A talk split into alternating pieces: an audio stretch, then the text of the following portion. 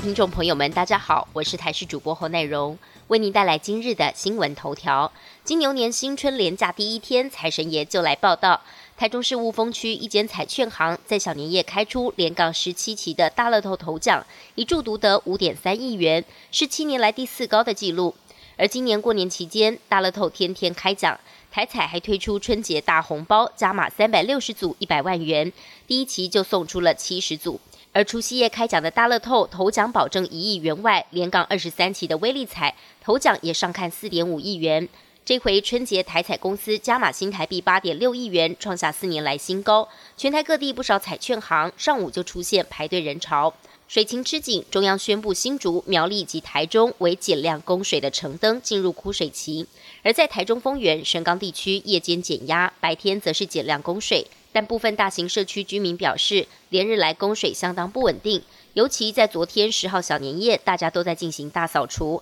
加上返家过节的人增多，用水量剧增，导致无水可用，居民急得跳脚。尽管里长请来自来水公司以水车协助民众用水，但仍然无法满足需求。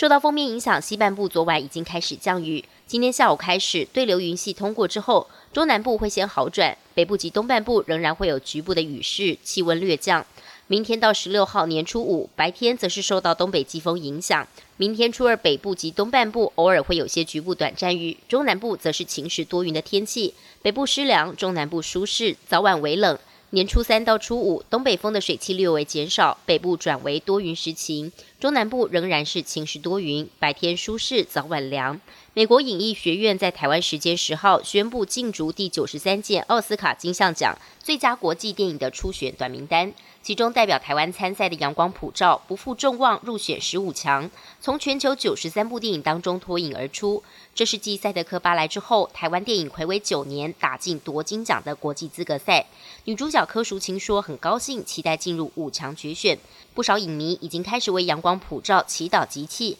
希望电影能顺利过关斩将，闯进下个月十五号公布的正式入围名单当中。”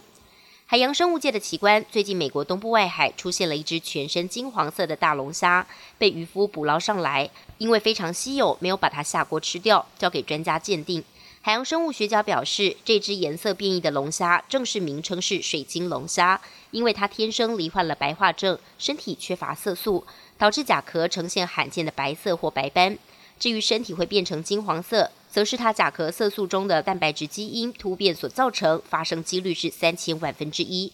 根据彭博新闻报道，美国总统拜登跟中国国家主席习近平将在美国时间今晚，也就是台湾时间今天早上通电话，预料双方讨论的议题和日前国务卿布林肯跟中共中央政治局委员杨洁篪的通话内容为主。这也是拜登一月二十号上台之后，两国领袖的首度通话。拜登十号也宣布，在美国国防部成立新的中国大陆工作小组，重新检讨美国对中国的国安政策。拜登跟习近平曾分别表示，承诺在气候变化等重要议题上共同合作。两国也在联合国安理会达成共识，要求缅甸军方释放国务资政翁山苏基等政治人物。本节新闻由台视新闻制作，感谢您的收听。更多内容请持续锁定台视各界新闻与台视新闻 YouTube 频道。